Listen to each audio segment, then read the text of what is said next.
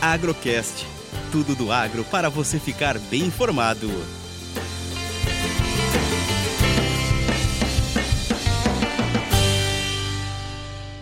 O alerta técnico dessa semana é sobre a ferrugem tardia do cafeeiro. A ferrugem é uma das principais doenças que causam prejuízo na atividade.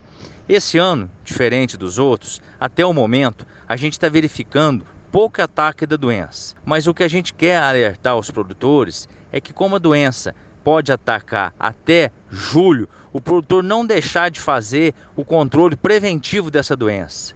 Esse controle é feito com produtos químicos que, em média, dão 60 dias de controle, de maneira que o produtor, mesmo não vendo a ferrugem nesse momento, ele deve manter sua lavoura protegida até os meses de maio e junho.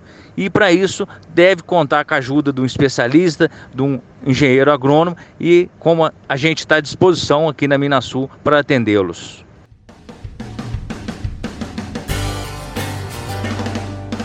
Agrocast.